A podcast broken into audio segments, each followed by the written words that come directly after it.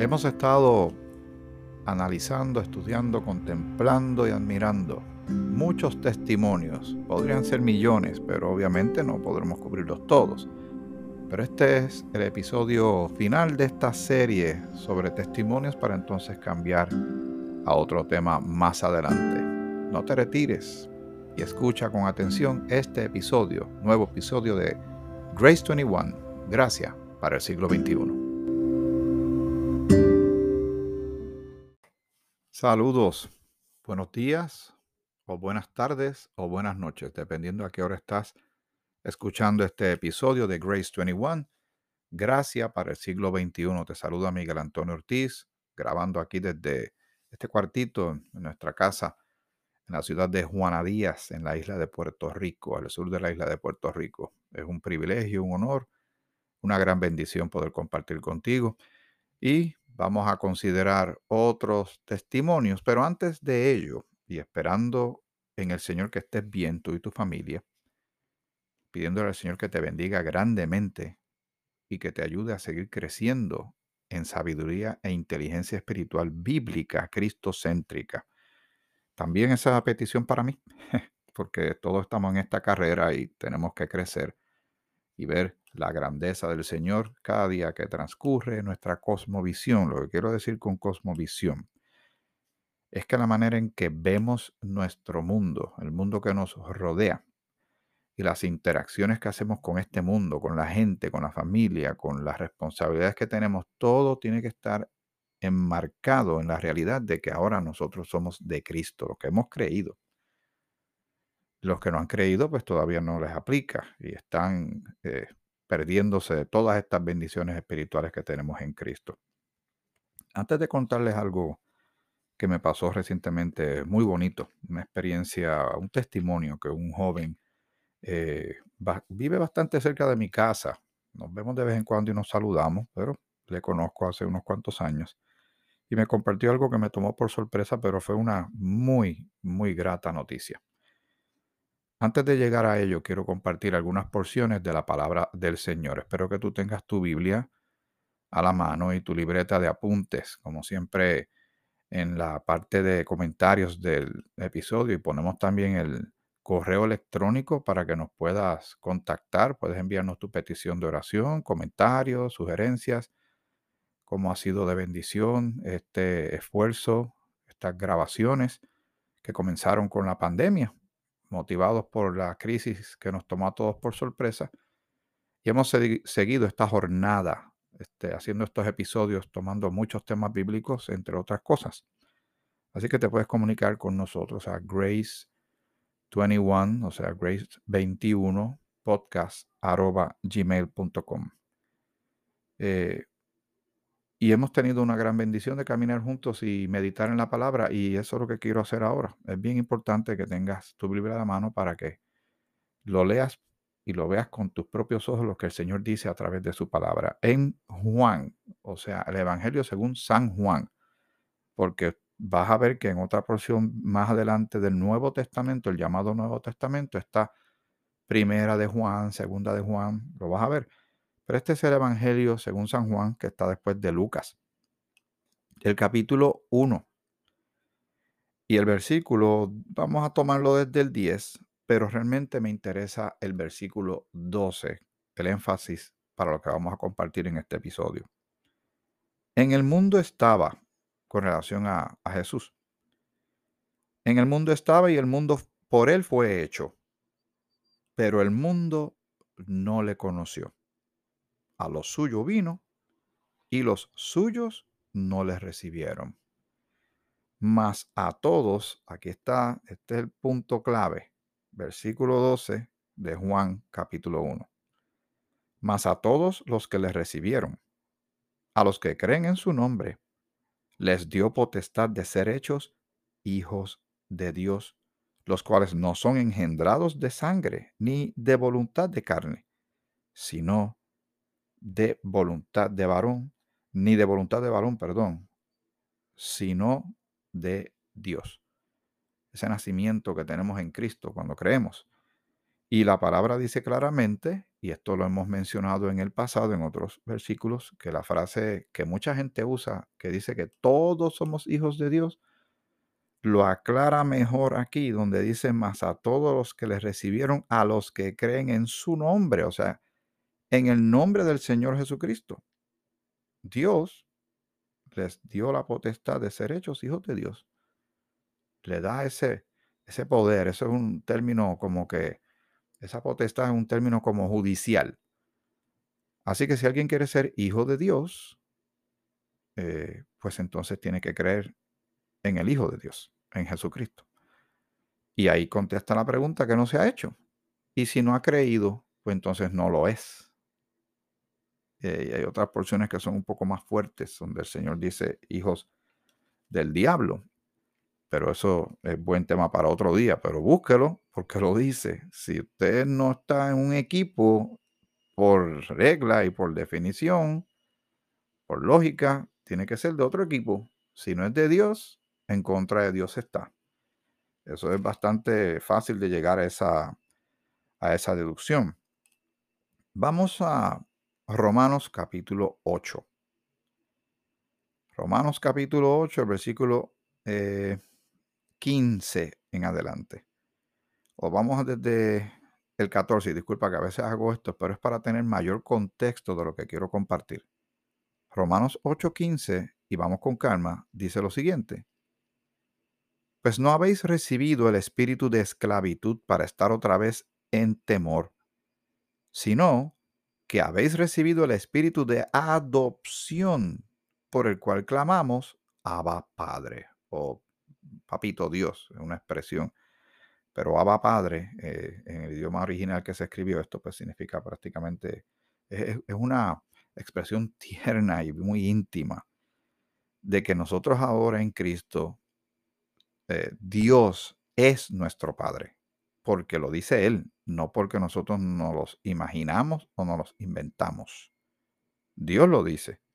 El versículo 16, aquí mismo seguimos leyendo. El Espíritu mismo, y se refiere al Espíritu Santo porque está con E mayúscula, si estás leyendo tu, tu Biblia, ya sea en papel o digital. El Espíritu mismo da testimonio a nuestro espíritu, que ahí está en letra minúscula, porque no es el Espíritu de Dios. El Espíritu de Dios con E mayúscula, que se está dirigiendo y algo sucede en nuestro espíritu con E minúscula. El Espíritu mismo da testimonio a nuestro espíritu de que somos hijos de Dios. Y si hijos como condición, o sea, entonces si somos hijos de Dios, dice, también herederos, herederos de Dios y coherederos con Cristo, si es que padecemos juntamente con Él, para que juntamente con Él seamos, eh, juntamente con Él seamos glorificados. Voy a leer el 18, aunque no es parte de lo que quiero compartir hoy, pero es un texto que me ayuda mucho a manejar mi diario vivir y las cosas que suceden a mi alrededor. Romanos 8:18 dice, pues tengo por cierto que las aflicciones del tiempo presente no son comparables con la gloria venidera que en nosotros ha de manifestarse. Así que no se compara lo que estemos padeciendo el día de hoy, los temores, los amagues de guerra, las enfermedades, la violencia, la frustración y tantas cosas que están deprimiendo y frustrando a las personas pensando que no hay esperanza, que esto va a terminar mal y bueno, la escritura dice lo que viene. Pero los que estamos en Cristo, Dios es nuestro Padre y Él tiene cuidado de nosotros y tenemos esperanza. Y no esperamos lo malo, estamos esperando lo bueno de Dios. Estamos viendo cómo transcurren las cosas. Es cierto que el pecado está haciendo daño enormemente, lo ha hecho desde que entró a la humanidad y Satanás está con sus diabluras y hay maldad y hay mucha eh, blasfemia en nombre de Dios, no hay temor de Dios y hay muchas cosas sucediendo que realmente entristecen y hasta pueden preocupar. Pero vamos a enfocarnos en que somos del Señor. La misma escritura nos está diciendo que somos ahora en Cristo, por haber creído en Cristo.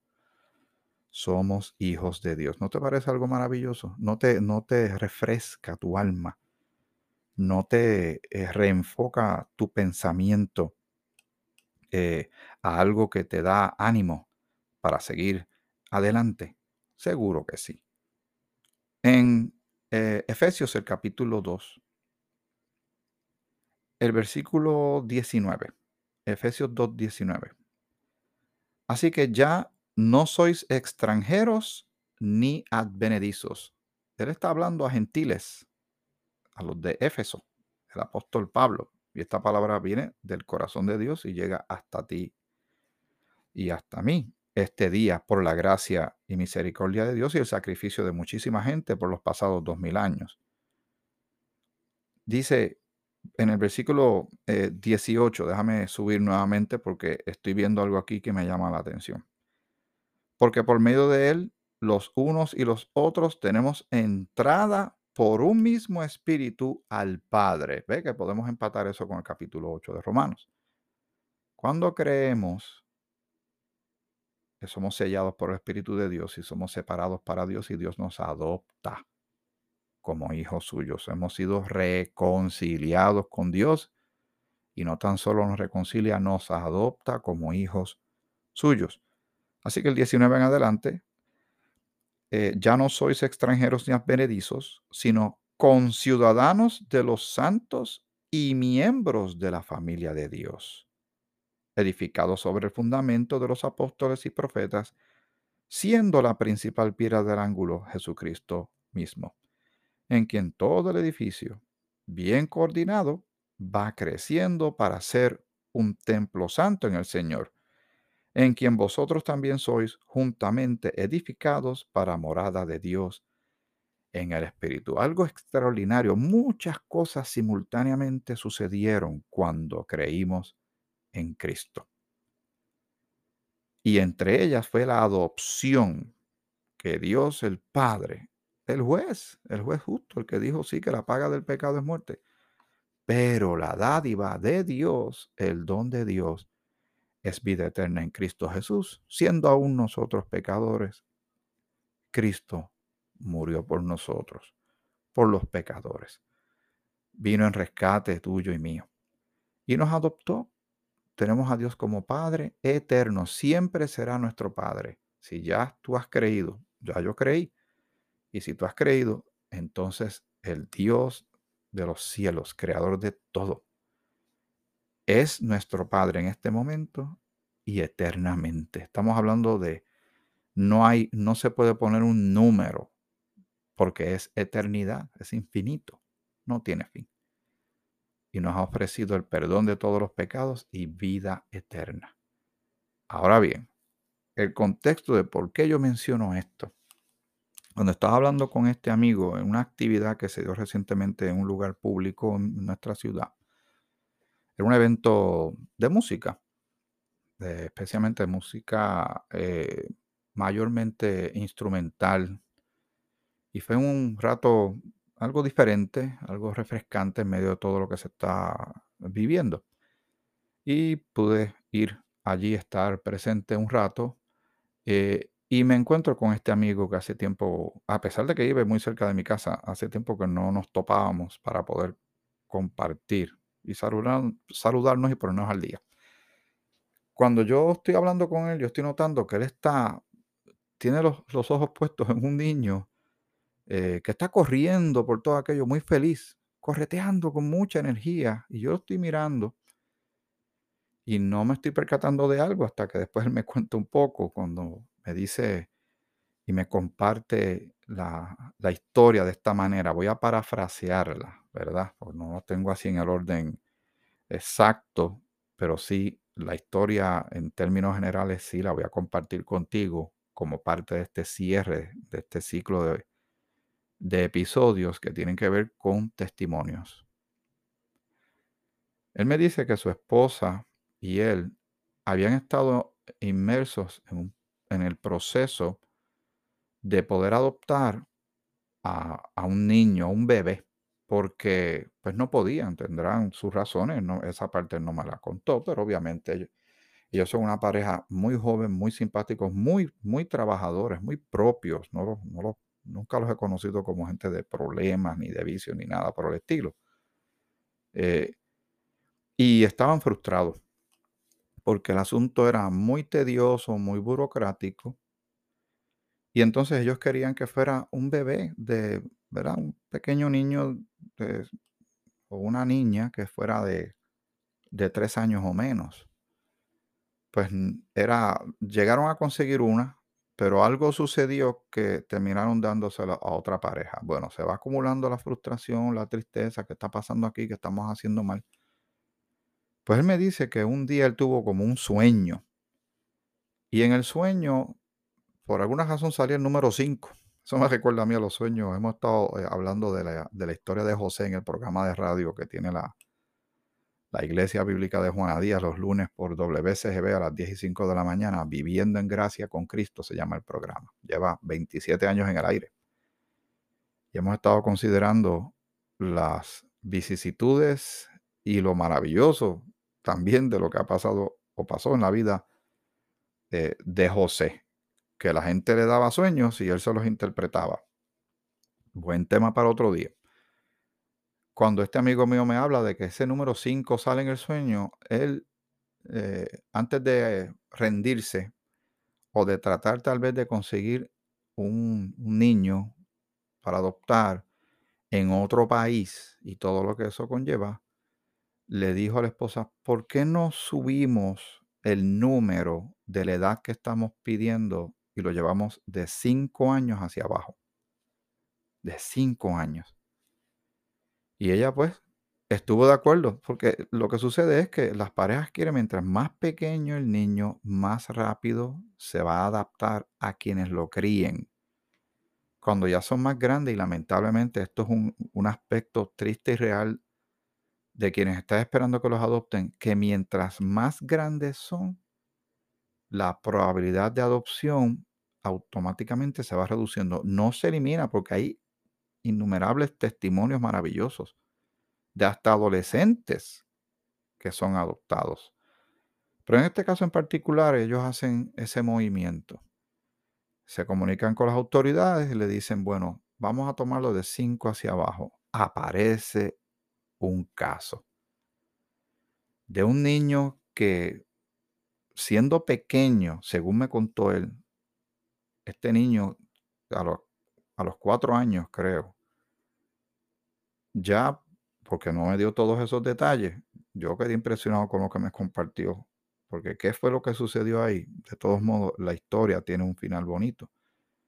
Este niño había sufrido fracturas en ambos brazos y hasta en las piernas, siendo de cuatro años. Porque nació en un núcleo complejo, sus padres, vaya uno a saber quiénes son y dónde están. Eh, el niño cae en estos lugares de hogares sustitutos y le va, no le va bien. Y luego cayó en un orfanato en medio de toda esa comunidad y cada niño con su aspiración y su esperanza de que aparezca alguien, alguien que los adopte. Uno se pone a pensar, ¿verdad? Yo, yo tuve la oportunidad de tener a mis padres y entre todos, entre todos mis hermanos y hermanas somos siete. Todavía están, estamos todos, gracias al Señor. Pero aquellos que, que no conocieron a sus papás o, son huérfanos, eh, son dignos de admiración. No, no es que uno les tenga lástima, porque con tener lástima no, no se hace nada. Pero realmente se forjan unas historias fuertes, pero también un- unas historias maravillosas y se forjan carácter. Y es una pena que esto suceda tanto. Sucede, sucede. Y nosotros estábamos huérfanos, espiritualmente hablando. Aunque tuviéramos a nuestros padres, espiritualmente no teníamos, no teníamos padres, porque entonces, ¿por qué Dios nos habría de adoptar si no teníamos padres, verdad? O estábamos en las manos de, de algún tutor abusivo.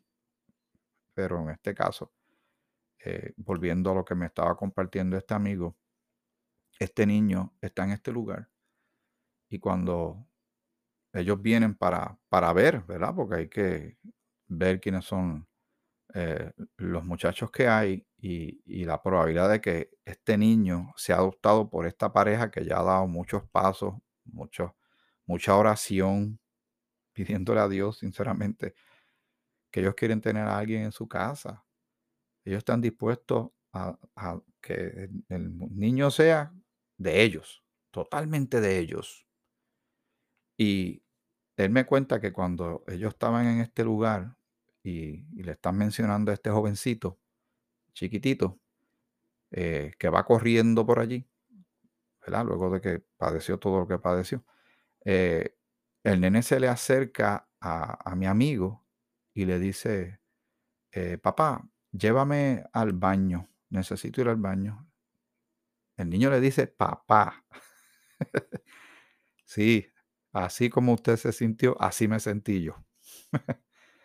Una cosa extraordinaria, emocionante de verdad. Eh, y yo me puse bien contento. Yo le di las gracias a este muchacho por estar contándome esa historia. Bueno, ya ustedes saben cómo termina esto. El niño se lo pusieron en las manos a ellos. Ese niño está feliz. Ese niño va corriendo, con, tiene una energía tremenda.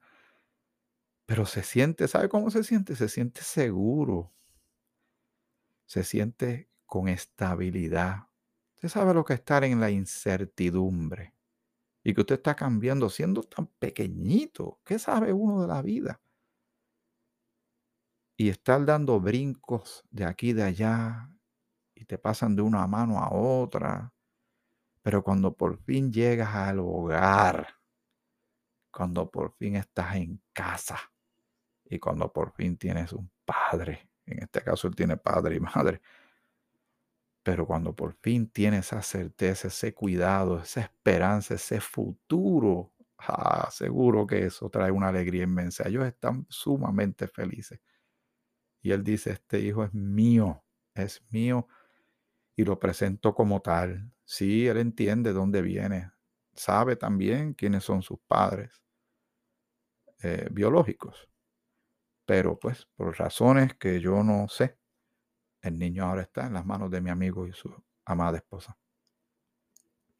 Quise compartir esto como el último testimonio de esta serie, porque quiero que lo, lo asociemos tú y yo, lo enlacemos con lo maravilloso que nos sucedió a nosotros cuando creímos en Cristo. Cuando Dios te adoptó a ti y a mí y a todos los que han creído en Cristo como Señor y Salvador. Nuestra familia es enorme viene acumulando gente desde hace más de dos mil años. Los que han creído en Cristo son muchos, otros que se nos han adelantado los conoceremos en el futuro. Y los que tenemos ahora. Dios es nuestro Padre.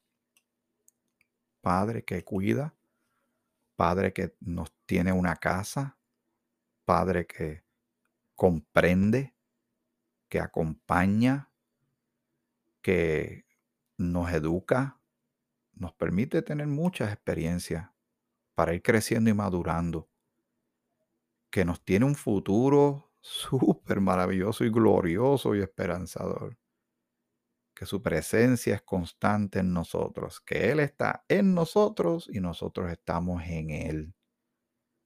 Qué buen Padre. Somos herederos, coherederos con Cristo. Wow, casi nada este proyecto que se llama salvación, este regalo de parte de Dios, tiene tantos ángulos que considerar. Pero este aspecto creo que muchas veces se nos, se nos pasa y debemos meditar en ello varias veces en la semana. Saber que Dios, el creador de los cielos y de la tierra, el todopoderoso Dios, el Padre de nuestro Señor y Salvador Jesucristo, es nuestro Padre. ¿Te has puesto a pensar en eso? El niño que adoptó mi amigo ahora está seguro, ahora está amado, tiene un hogar seguro y sabe que están pendientes de él. A nosotros nos pasó lo mismo con nuestro Señor, que nos adoptó y nos está cuidando y ya tenemos una casa, un edificio, una casa no hecha de manos eterna en los cielos, como dice Segunda de Corintios capítulo 5, en el primer versículo. Y cuando nosotros oramos, nuestro Padre escucha. No siempre tiene que contestar positivamente a todo lo que yo le pido, porque eso sería que pensamos que nosotros sabemos exactamente lo que necesitamos. Dios sabe lo que le vamos a pedir. Pero nuestro Padre nos va a dar lo que necesitamos, lo que es mejor para ti y para mí. Y no caigamos en la trampa que a veces algunos caen de pensar que Dios nos abandona y que se alejó y nos dejó huérfanos otra vez. Porque a la vez que somos de Cristo, somos sellados por el Espíritu de Dios y somos adoptados. No veo por ningún lado en la Biblia que diga que usted deja de tener a Dios como Padre. Después que ha creído y ha sido sellado, le pertenecemos. Somos su, posición, eh, posesión y fue a un precio bien alto, a precio de sangre, la sangre de nuestro Señor y Salvador Jesucristo. Más adelante, en el futuro, cuando así el Señor me lo permita, contaremos más testimonios. Testimonios es contar los relatos de lo que el Señor ha hecho en tu vida, en la mía o en la vida de alguien más. Un relato basado en hechos reales que al final termina uno diciendo, alabado sea el nombre del Señor. De eso se trata el testimonio. no es de exaltarnos a nosotros mismos, sino exaltar el nombre de aquel que merece todo el honor, toda la gloria y toda la honra. Gloria sean dadas a Él. Poderoso es nuestro Señor, amoroso es nuestro Señor, un Dios de gracia, un Dios de misericordia, nuestro Padre eterno. Gracias Señor por adoptarnos. Gracias, gracias, gracias Señor. Hasta aquí este episodio de Grace 21. Pendiente a próximos episodios de esta serie de grabaciones que se han hecho para acompañarte a ti en medio de todas las situaciones que se van viviendo cada día. Y le pido al Señor que te bendiga a ti, a toda tu familia grandemente. Y si alguien está escuchando este programa y no ha dado ese paso de fe, de tener a Cristo como Señor y Salvador, recuerda lo que dice la Escritura en Hechos capítulo 16. Alguien hizo la pregunta más importante del mundo y ahí está la contestación más importante del mundo. Señores, ¿qué debo hacer para ser salvo? Y Pablo y Silas le dijeron al carcelero, cree en el Señor Jesucristo y serás salvo. Serás salvo tú y tu casa, sí, pero cuando tú le prediques a los de tu casa. Pero cree en el Señor Jesucristo y serás salvo. Pon tu vida ahora mismo en las manos del Señor Jesucristo y Dios hoy mismo te va a adoptar como hijo, como hija de Él, porque Él cumple todas sus promesas. Que el Señor te bendiga, te bendiga mucho.